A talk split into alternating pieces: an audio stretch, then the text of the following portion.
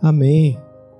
Meus irmãos, queria convidar vocês a abrirem suas Bíblias em 2 Crônicas. Eu ia falar o Evangelho de 2 Crônica, mas não... que viajada é essa? 2 Crônicas.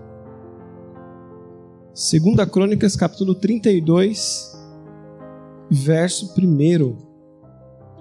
2 Crônicas 32, verso 1. Amém? Todo mundo achou? Diz assim o um texto: Depois de Ezequias ter sido tão fiel em todas essas situações, Senaqueribe, rei da Síria, invadiu Judá, cercou as cidades fortificadas e deu ordem para que seus exércitos rompessem os muros. Vamos orar? Senhor, nós te louvamos e te damos graça, ó Deus, pela tua palavra. Pedimos, Senhor, que de uma maneira muito especial o Senhor venha falar ao nosso coração. Não deixe, Senhor, que nenhuma mensagem humana, nenhuma mensagem minha tenha acesso ao coração, mas apenas aquilo que provém do Senhor. Nos conceda a graça de comunicar a tua palavra e de sermos compreendidos à luz da tua verdade, à luz do teu Espírito Santo. Que assim seja, Senhor, para o nosso bem, também para a sua glória. É a oração que fazemos e fazemos em nome de Jesus. Amém. O texto de 2 Crônicas, esse que nós lemos, conta a história de quando Senaqueribe invade Judá. E para a gente compreender um pouco essa história, e eu queria falar um pouco hoje sobre oração, sobre vida de oração. Já adianto para você que nós seremos hoje desafiados a dar esse passo de oração. A caminharmos em direção a esse relacionamento com Deus, a qual nós chamamos na tradição cristã de orar ao Senhor. Mas principalmente a gente quer ver a oração não no sentido como alguém que busca ou que tem uma demanda diante de Deus, mas a oração no sentido como alguém que quer se relacionar com um amigo, como alguém que quer se relacionar quer preservar uma relação, um círculo de afeto com o seu Deus. O texto que nós lemos de 2 Crônicas, ele começa dizendo que depois de todas essas coisas e depois de Ezequias ter sido tão fiel, o reino dele, Judá, foi invadido. E o que é depois de todas essas coisas? Para a gente entender um pouco o que está acontecendo aqui, a gente precisa voltar um pouco no contexto. Ezequias é filho de Acás. E Ezequias, segundo a Reis 19, vai dizer que de Judá ele é o maior e melhor rei que já existiu. Não houve nem maior e nem, melhor, nem menor que ele. Perdão, não houve nem maior e nem melhor do que ele sobre Judá. Ou seja, depois que o reino de Israel se divide, reino do sul e reino do norte, né, Israel e Judá, de Judá Ezequias é o maior rei que já existiu numa linguagem do futebol aqui, que os, os, somente os homens devem entender, né? Ezequias está ali no G4. Se não é o melhor, está entre os melhores reis do Antigo Testamento inteiro. Só que se Ezequias é esse rei que é reconhecido biblicamente e que está entre os melhores reis da história do Antigo Testamento, o contrário também funciona para o seu pai, Acás, que antecede Ezequias. Acás está entre os piores reis da história de Judá e da história do Antigo Testamento. Na linguagem futebolística, a gente precisa dizer que está no Z4, né? Se o, se o, se o Ezequias está entre os melhores, Acas, que é o pai de Ezequias, está ali entre os piores. Para você ter ideia, Jotão foi um rei muito bom. E você vai ler, por exemplo, no 2 Crônicas aqui 27, você vai ler sobre Jotão. Depois que Jotão morre, Acas, filho de Jotão, assume. E Acas ele faz tudo que é possível para desagradar o Senhor. Acas, quando ele assume, por exemplo, o reino de, de Judá, ele institucionaliza a idolatria. A primeira coisa que ele faz é uma, uma estátua de metal ao deus Baal. Ele institui a idolatria em Judá. Depois de tudo isso, ele vai para o vale de Inon. Ele queima incenso a outros deuses no vale de Inon. E, inclusive, a Bíblia vai dizer que ele sacrifica os seus próprios filhos a esse Deus. Então, no vale de Inon, Acas sacrifica os seus próprios filhos a outros deuses. Acas não só comete esses atos contrário à vontade e à palavra de Deus, mas Acas também entra no templo, no lugar onde o sacerdote oferecia sacrifício. Ele pega todos os utensílios do templo e oferece ao rei da Síria, e oferece a outros deuses a, o Império Assírio crescia muito e conquistava muita, muitas, muitas terras nessa época. E o que que Acas pensou? Se o Império Assírio está crescendo desse jeito, é possível então que o Deus deles é o Deus verdadeiro, é o Deus que eu vou adorar. Então ele pegou os utensílios do templo e ofereceu aos deuses dos assírios. E a Bíblia diz, a Bíblia diz que isso acendeu a ira do Senhor. E por ato final e derradeiro de Acas, Acas literalmente entra no templo, joga os, o, o restante dos utensílios do templo fora e fecha as portas, ou seja, aqui ninguém mais vai adorar a Deus. Ele fecha o templo, bota um cadeado na porta e encerra as atividades no templo, a adoração, o sacrifício e tudo relacionado ao serviço e ao culto ao Senhor. Isso não aplaca a ira do Senhor, obviamente, e também o Império Assírio invade e destrói completamente Judá. E é nesse cenário que Ezequias assume, porque Acas morre, Ezequias assume então o trono. E aí ele é um rei que assume que está com um estado falido, que não tem exército, que o povo está passando fome e toda a idolatria está institucionalizada, está enraizada ali na nação de Judá. É nesse cenário que Ezequias então começa a governar sobre Judá. E eu queria que você folheasse a sua Bíblia aí para alguns versículos um pouco mais para trás. Volta aí, lá para o 29, verso 1. Segunda Crônicas, capítulo 29, verso 1. Diz assim o um texto. Ezequias tinha 25 anos quando começou a reinar. E reinou em Jerusalém por 29 anos. Sua mãe se chamava Bia e era filha de Zacarias, verso 2. E fez o que era reto aos olhos do Senhor, como seu antepassado Davi. Então, o, o livro de Crônicas já começa a dar a dica aqui para nós que Ezequias faz o que é reto aos olhos do Senhor. Então lembra como que ele assume o reino, qual era o estado que estava o reino quando ele assume. E aí quando chega no verso 10, e eu queria que o pessoal do audiovisual projetasse aqui, a Bíblia na versão na Ara, a ao meio da revista e atualizada aí, por favor. Isso. Ou pode ser nessa mesmo. Pula lá pro verso 10, por favor. Isso, pode ser nessa mesmo. No verso 10, Ezequias acaba de assumir o reino, o reino está destruído, a idolatria imperava sobre Judá. Ezequias então assume. Olha o que, que ele diz, logo quando ele assume, ele reúne o sacerdote, ele reúne os levitas e ele diz: Agora me tem vindo ao coração. Façamos uma aliança com o Senhor Deus de Israel para que se desvie de nós o ardor da sua ira. A primeira coisa que ele faz quando ele assume, ele, é, ele diz: façamos uma aliança com o Senhor. E eu gosto da simplicidade desse texto, e eu tomei cuidado de pedir para os meninos mudarem a tradução, porque na, na que a gente costuma usar aqui não tem. E nessa versão tem, porque a simplicidade do texto, porque ele diz: agora me tem vindo ao coração. Eu costumo dizer aqui, e repito sistematicamente, que eu nunca ouvi Deus falar com uma voz audível para mim, né? Aquela voz de Cid Moreira, sabe? Empoderado, lelo. Não consigo fazer, né?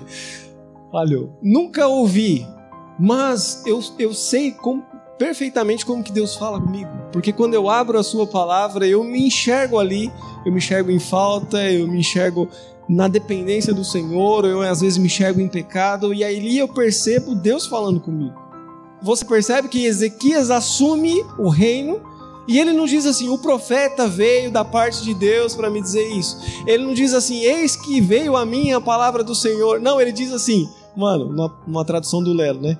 Mano, deu um negócio aqui de fazer uma aliança com o Senhor. Sabe essa simplicidade? Me veio ao coração de fazer uma aliança com o Senhor. Você já passou por essa experiência? de de repente algo brotar no seu coração e você falar assim, mano, é isso que eu preciso fazer. A gente precisa dar um pouco mais de ouvido, de atenção a essa voz. Você provavelmente a tem no seu coração.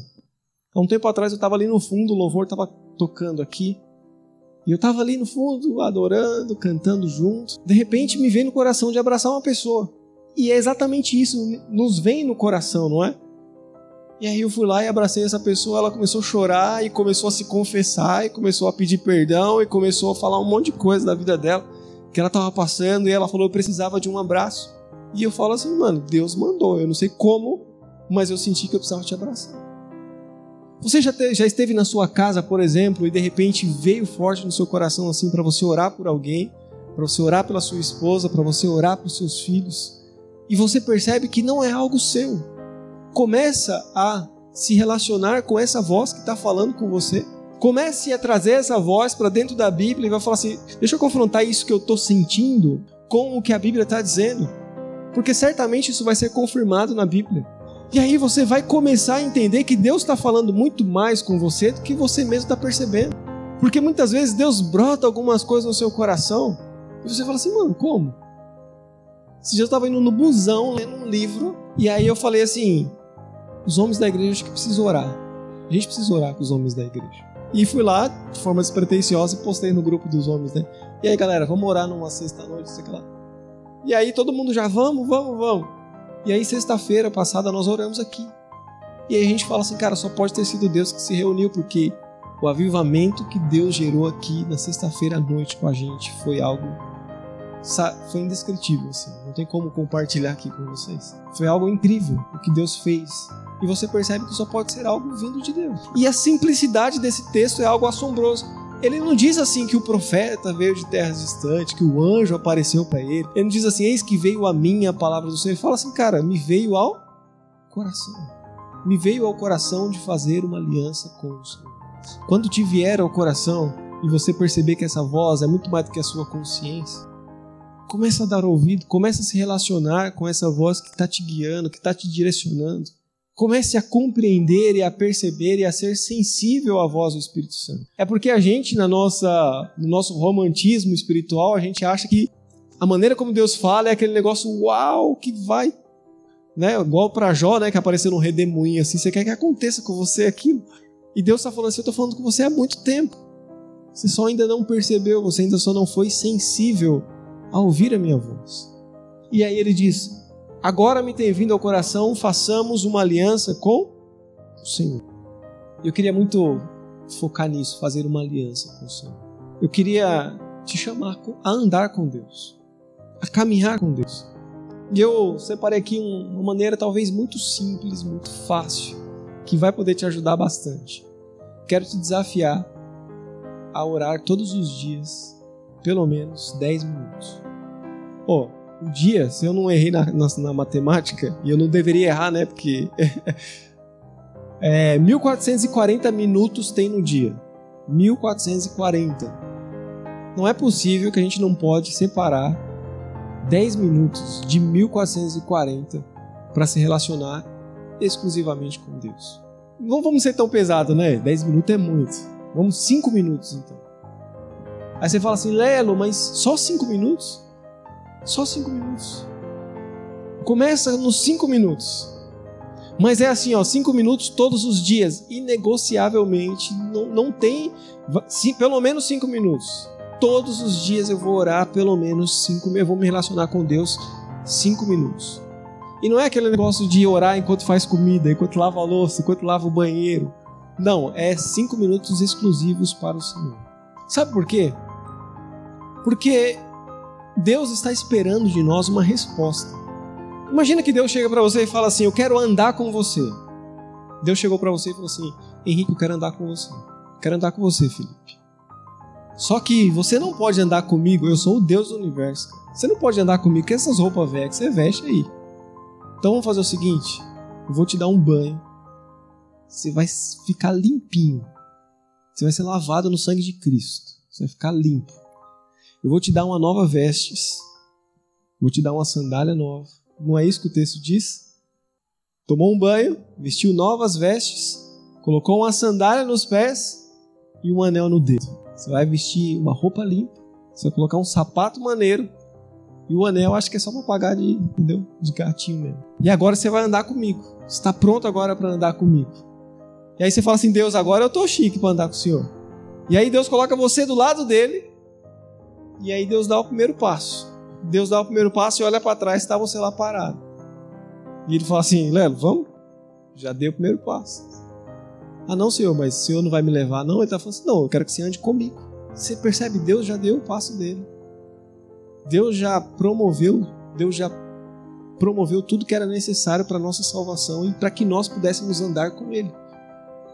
O que nós precisamos é responder aquilo que Deus já fez. Se fosse um jogo de xadrez, a gente poderia falar assim: Deus já deu, já fez o movimento dele. Agora falta você fazer o seu.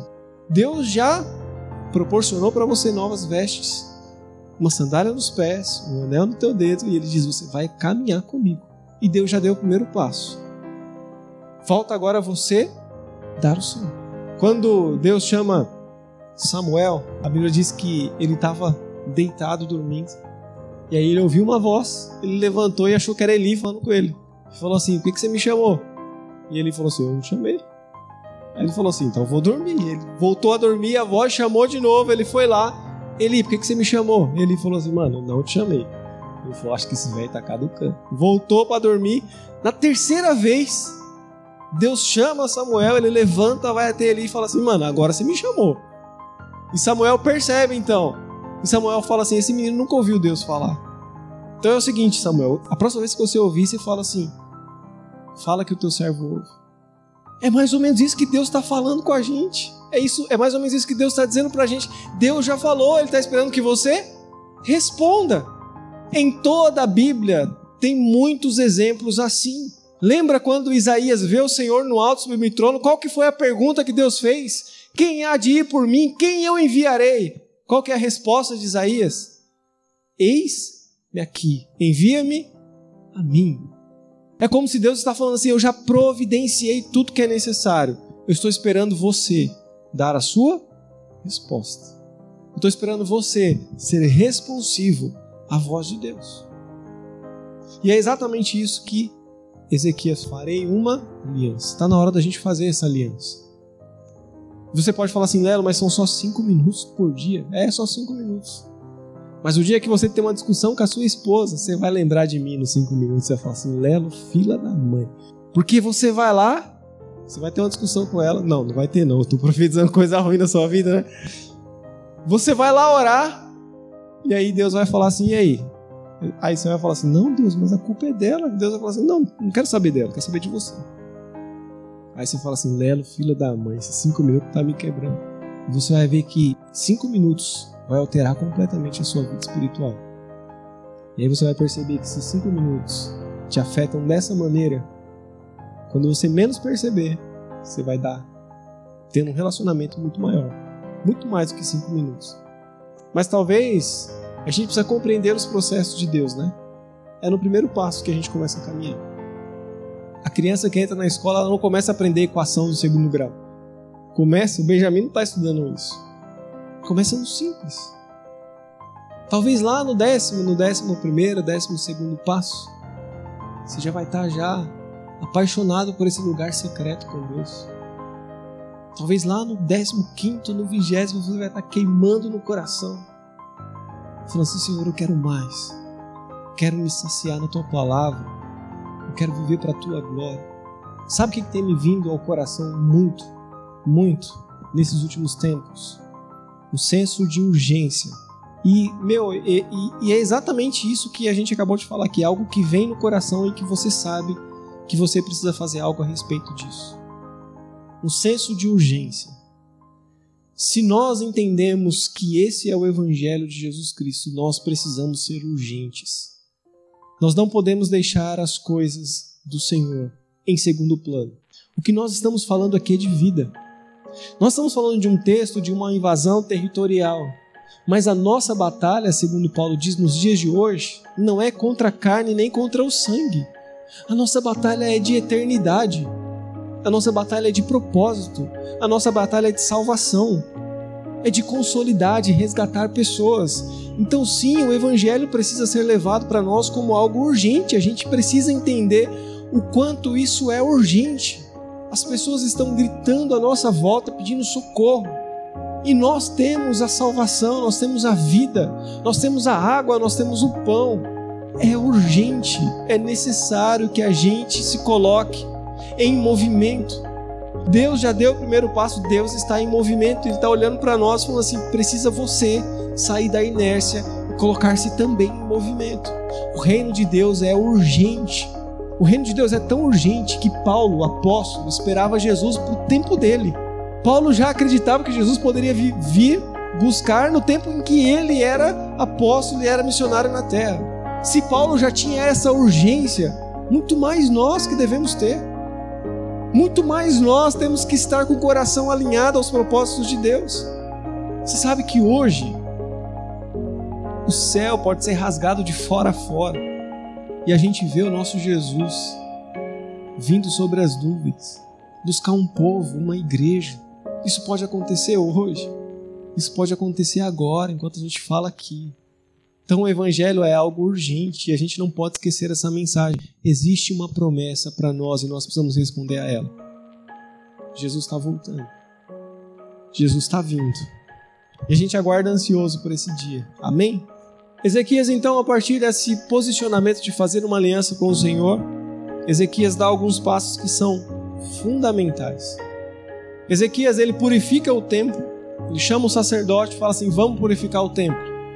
Ele reúne os sacerdotes, reúne os levitas, e por 16 dias eles fazem um trabalho de purificação do templo. E no 16 dia o templo está totalmente purificado, as portas do templo são abertas, e ele diz: agora que o templo foi purificado, a gente vai também purificar o povo. Ezequias começa então a destruir os altares, destruir a, a idolatria e convoca todo o povo, toda a nação para celebrar a Páscoa, coisa que não se havia mais em Israel. Então Ezequias restaura o templo, purifica o templo e convoca o povo para vir ao templo oferecer sacrifício e se purificar. A Bíblia diz que depois de Salomão não houve Páscoa tão maravilhosa como essa que foi celebrada na época de Ezequias. Todos começam a se reunir então para celebrar a Páscoa conforme o chamado de Ezequias. Ezequias Após purificar todo o povo, Ezequias começa agora a novamente restabelecer a nação de Israel segundo os preceitos, segundo a palavra de Deus. Ele começa a colocar tudo aquilo que era de ordem, tudo aquilo que fazia parte da lei, ele começa a colocar em movimento no reino de Israel. E a Bíblia diz que tudo começa a prosperar. Tudo começa a caminhar muito bem. Quer ver? Ó, acompanhe comigo aí no final do, do verso do capítulo 31, 2 Crônicas 31, verso 20. Segunda Crônicas, capítulo 31, verso 20. Amém? Diz assim: Assim Ezequias organizou a distribuição em todo Judá e fez o que era bom, certo e verdadeiro aos olhos do Senhor, seu Deus.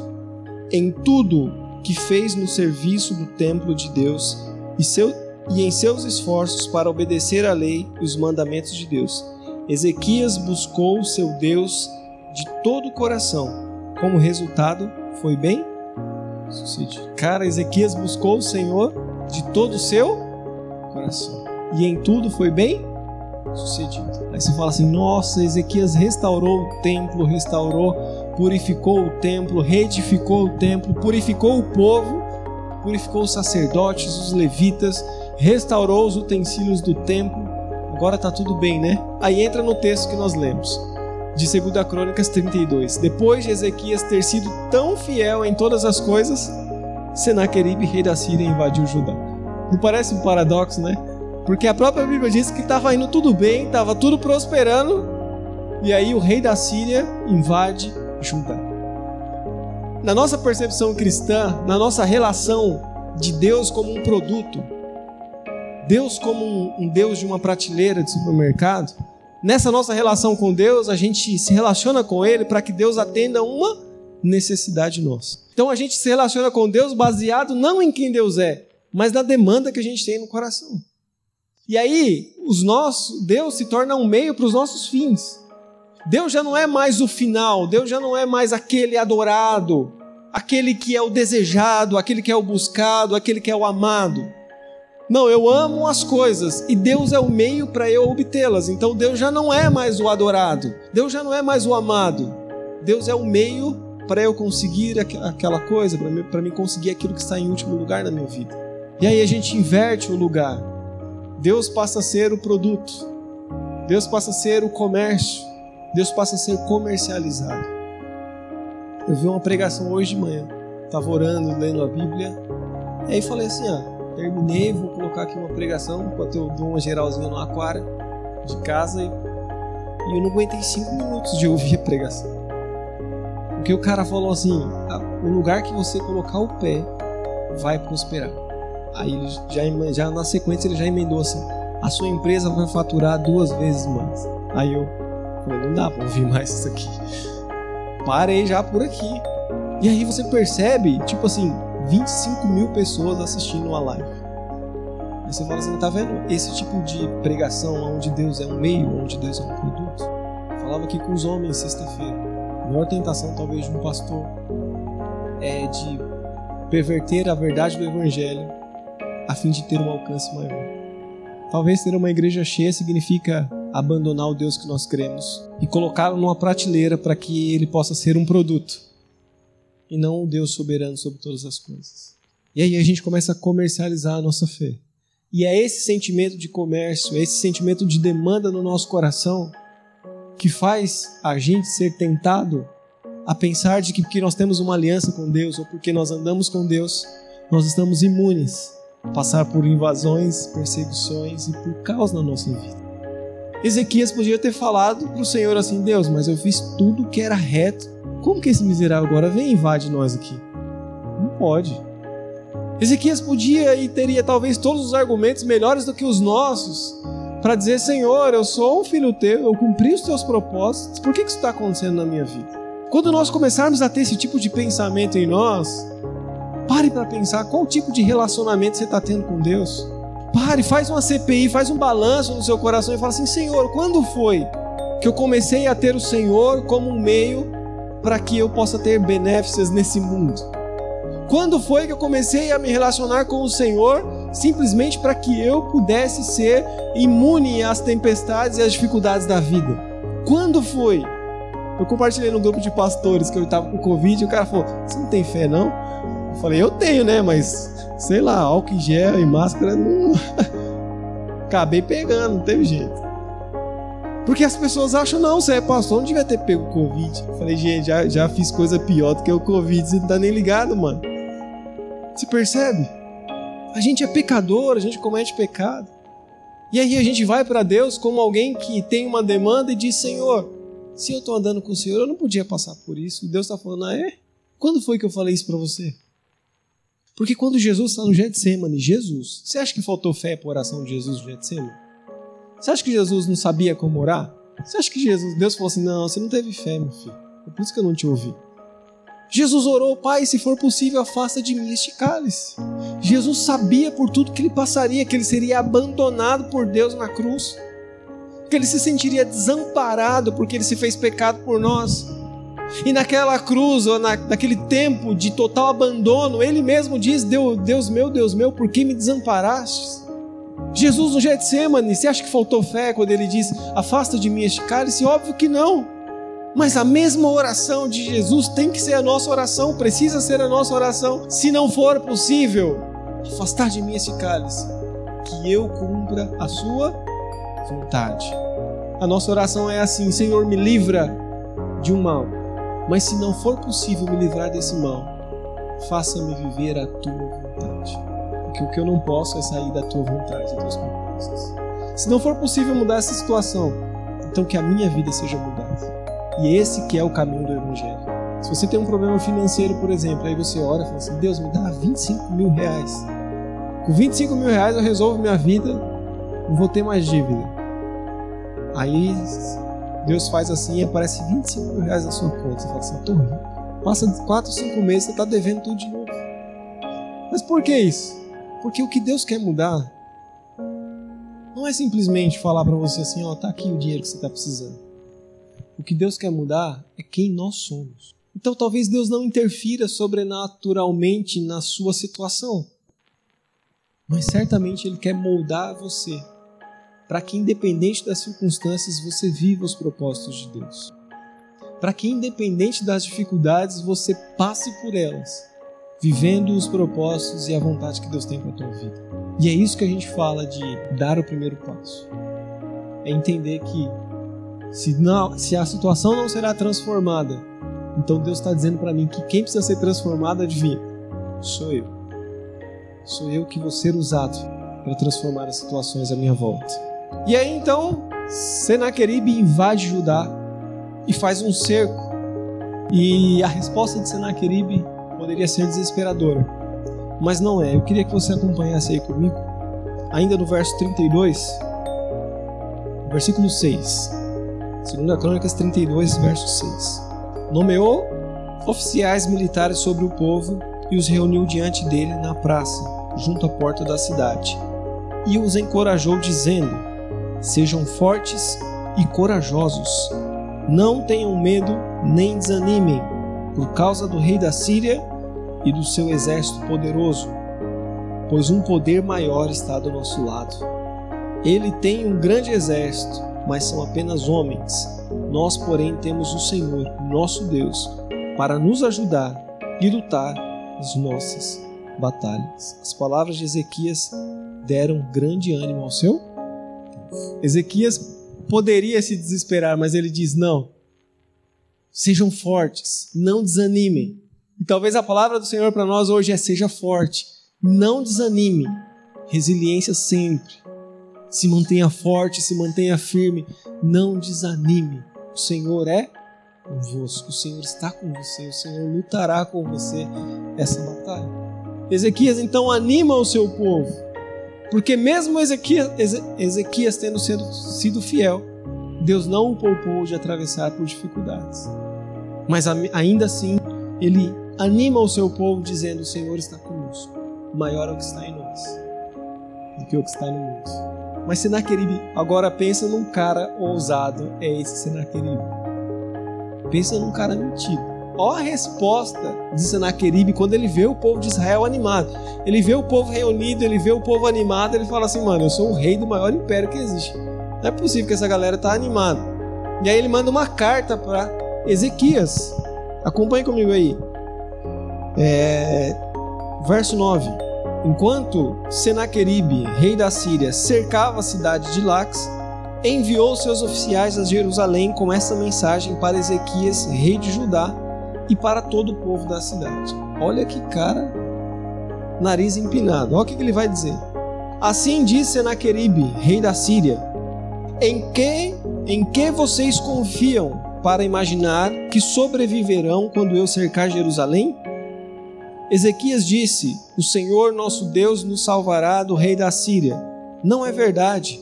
Ele está enganando vocês e os condenando a morrer de fome e de sede não percebem que o próprio Ezequias destruiu todos os santuários e altares do Senhor?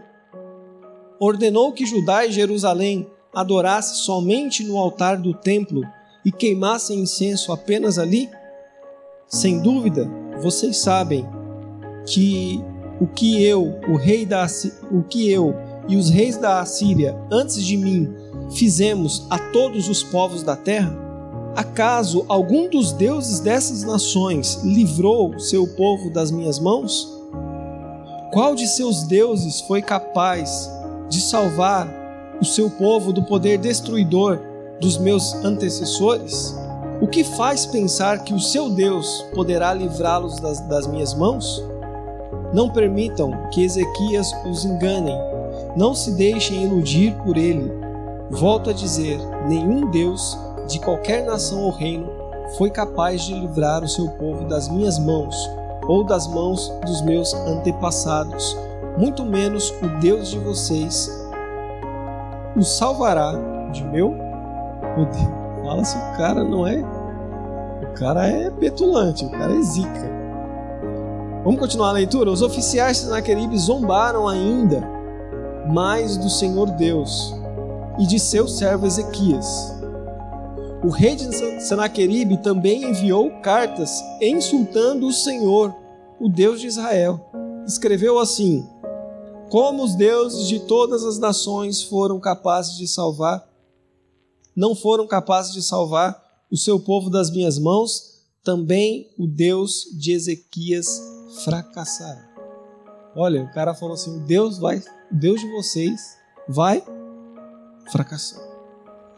E aí, o maior império estava cercando ali Jerusalém, estava cercando Ezequias e o seu povo. E na minha tradução, se eu pudesse escrever a Bíblia, ainda bem que Deus não dá asa à cobra, né? eu ia escrever assim que Ezequias apelou. Por que, que Ezequias apelou? Porque no mesmo capítulo 32, no verso 10, tem a resposta aí. Acompanhe comigo, ó. Perdão, verso 10 não, verso 21. Verso 20. Então o rei Ezequias e o profeta Isaías, filho de Amós, oraram e clamaram aos céus. O que, que eles fizeram? Cinco minutos de oração. Olha aí que coisa chique. Lembra dos cinco minutos? O que, que eles fizeram? Na minha, na minha versão tá assim: eles apelaram. Né? Eles oraram. E Ezequias não é bobo nem nada, ele chamou quem para conversa? Isaías. Você chega aí, Isaías, vamos orar. Vamos orar ao Senhor. Lembra do todo poderio de Senaqueribe? Olha o que, que Deus faz. Verso 21. E o Senhor enviou um anjo que destruiu o exército assírio com todos os seus comandantes e oficiais. Quantos anjos o Senhor enviou? É bastante, né? Um só. Deus enviou um anjo que destruiu todos os exércitos de Senaqueribe. Quem que é metido no final das contas, né? Agora, eu estava lendo esse texto e eu lembrei, sabe do que? De, da oração de Jesus no Getsemane de novo. Você lembra que Jesus termina a oração, os soldados romanos vêm ao comando de Judas ali para prender Jesus. Pedro, né, pega aquela espada, corta a orelha do Malco, soldado romano. E aí Jesus pega aquela orelha, coloca de volta e diz assim: Pedro, você não entendeu. Você não entendeu que não existe exército na terra que tem poder de me prender. Você não entendeu que eu sou um sacrifício, que eu sou uma entrega. E Jesus disse: Se eu orasse ao meu Pai, ele enviaria doze legiões de anjos.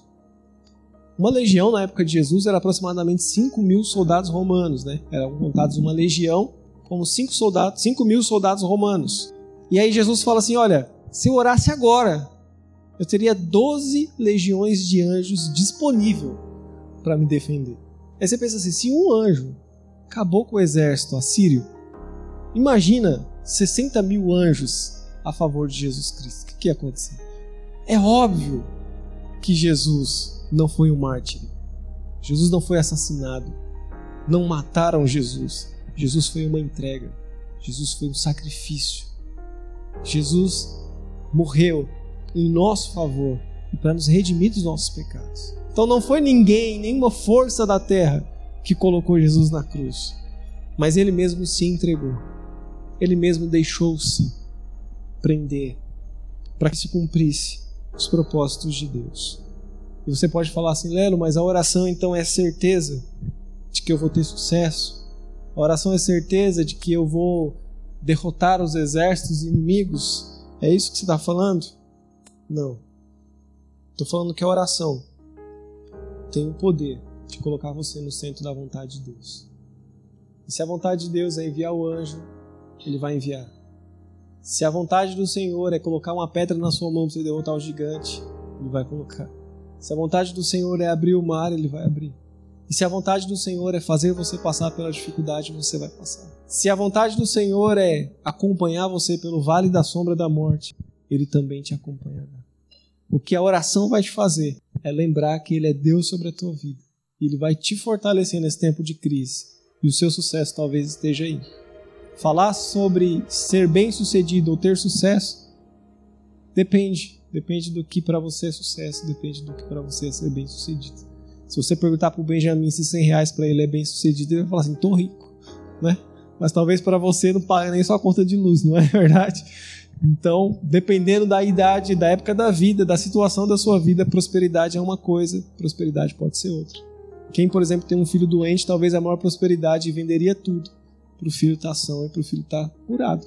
Talvez a prosperidade dele é essa. Então, para cada situação da vida, existe uma forma de prosperidade. O que a gente está falando é que sim, a oração vai te dar prosperidade para você viver os planos e os propósitos de Deus. Essa é a prosperidade de todo cristão.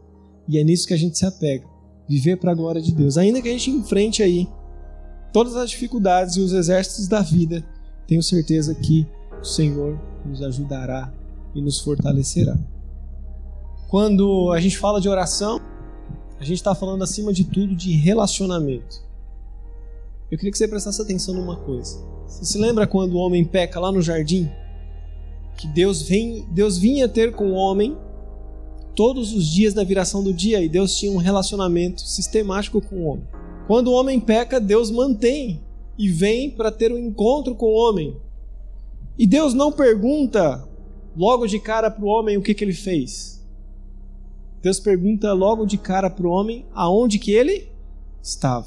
Deus não chega, Deus sabia que o homem havia pecado. Deus não chega já perguntando para o homem onde é que você está. Não, Deus chega perguntando, perdão, Deus não chega perguntando o que, que você fez. Deus chega perguntando aonde você está. Porque o pecado nos retira de um lugar de relacionamento com Deus. Qual é o problema do pecado? O problema do pecado é que ele nos tira do lugar de relacionamento. Por isso que Deus pergunta: aonde você está? Você não está no lugar onde eu te coloquei. Você não está no lugar de relacionamento. Você não está no lugar de propósito. Você não está no lugar de compromisso. Você não está no lugar de vida. Aonde você está?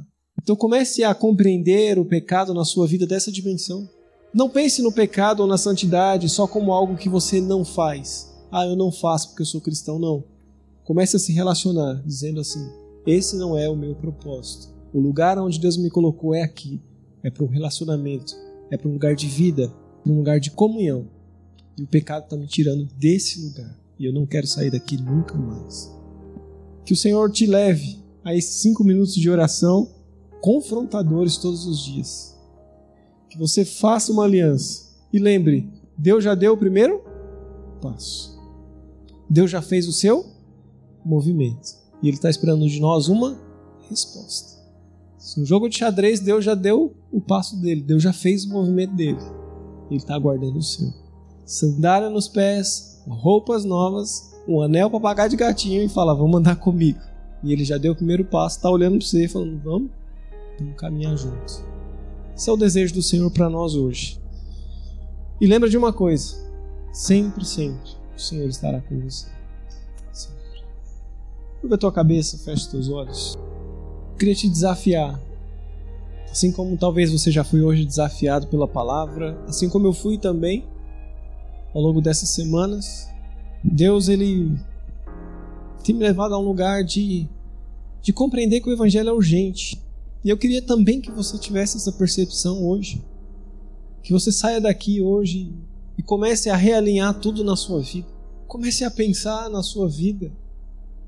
Comece a fazer como Ezequias, arrancar os altares de idolatria que talvez estejam no seu coração, assim como estava no meu. Eu comecei a ler esse texto e falei: Senhor, existe tanta idolatria no meu coração, porque tanta coisa tem sido mais urgente do que a tua palavra, do que os teus propósitos. Então, Senhor, derruba os altares. Permita-me fazer uma aliança com o Senhor alinhe o seu coração na urgência do Evangelho. O que nós estamos falando aqui é de eternidade, o que nós estamos falando aqui é da volta de Jesus, o que nós estamos falando aqui é que o reino de Deus está em movimento. E Ele está te chamando para essa urgência, Ele está te chamando para essa vida, Ele está te chamando para uma aliança. Então não deixa nada, absolutamente nada, roubar isso de você. Peça ao Senhor que te restaure ao lugar de compromisso, de fidelidade, de amor de anúncio da palavra, de paixão, de queimar pelas coisas de Deus. Senhor, nós oramos, Pai. Em nome de Jesus, nós oramos a Ti, Deus, e nós clamamos. Porque muitas vezes nós sentimos em nós uma falta de propósito. Muitas vezes nós sentimos em nós que esse mundo não, não consegue comportar aquilo que é ausente no nosso coração. Não existe nada, absolutamente nada no mundo que consegue preencher aquilo que só vem do Senhor, Pai. Então nós pedimos em nome de Jesus que esse buraco, que esse vazio que há em nós possa ser preenchido, Pai. Por essa compreensão, por esse senso de propósito, de urgência, de vivermos para a Sua glória. Esse mundo passa depressa, a nossa vida também ela é tão passageira e nós não podemos nos embaraçar com as coisas desse mundo e não vivermos para a Tua glória e para as Tuas promessas, Senhor. Faça-nos viver os Teus propósitos, nos faça compreender qual é a tua vontade para nós, nos coloque num lugar, Senhor, de encontro, nos coloque num lugar de relacionamento, num lugar de vida, num lugar de transformação. Que as pessoas ao chegar a nós, Pai, possam ser saciadas, possam ser ah, alimentadas com a água e com o pão da vida. Que nós, Senhor, possamos ser uma fonte de vida e de salvação para aqueles que estão à nossa volta. Nos ajude, Senhor, a mantermos e a fazermos uma aliança com o Senhor de relacionamento, de amizade, um círculo, Pai, de afeto com a tua pessoa, a fim de que todos os dias a gente possa estar nesse lugar secreto, nesse lugar de encontro, nesse lugar de vida, de transformação e de restauração, porque nesse lugar o Senhor vai emanar, Senhor, coisas boas, nesse lugar o Senhor vai derramar vida, o Senhor vai derramar restauração, libertação. Então nós clamamos a Ti, Senhor, que a gente possa ter fé para dar esse pequeno passo, Senhor, de, de, de orarmos todos os dias, de, de nos relacionarmos todos os dias, de mantermos um relacionamento com o Senhor para além apenas da religiosidade, para além do templo, para além das, das preocupações e, e, e, nos relacionarmos com o Senhor de uma maneira autêntica, verdadeira, como um pai se relaciona com o filho, como um marido se relaciona com a sua esposa, que a gente possa, Senhor, ter esse nível de intimidade com o Senhor e desfrutarmos da tua presença, que ela é real todos os dias, Senhor, a fim de que a gente possa viver para a tua glória e expressar o teu louvor, Pai. É a oração que fazemos, ó Deus. Nos conduz a esse lugar, Pai. Amém, Senhor. Amém.